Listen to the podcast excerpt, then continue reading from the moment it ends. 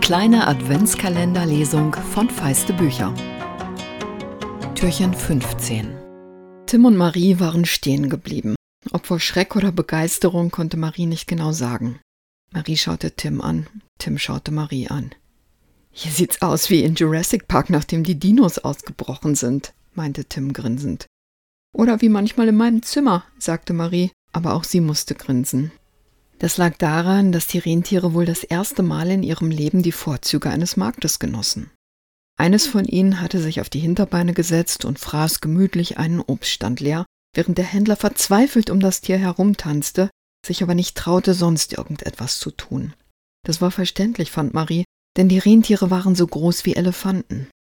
Das Rentier ließ sich auch nicht weiter stören und hatte jetzt die Kürbisse entdeckt. Orangerote Fetzen flogen in alle Richtungen, als es sein Maul gierig in den Kürbisberg eintauchte. Ein anderes Rentier, das eben neugierig angetrabt kam, rutschte auf den Schalen aus und schlitterte mit Wucht gegen die Kirche. Der Turm erzitterte und die Glocken kamen ins Schwingen. Das Rentier, das sich eben wieder aufrappelte, sah interessiert nach oben. Dann ging es ein Stück zurück, nahm Anlauf und rannte noch einmal gegen den Turm.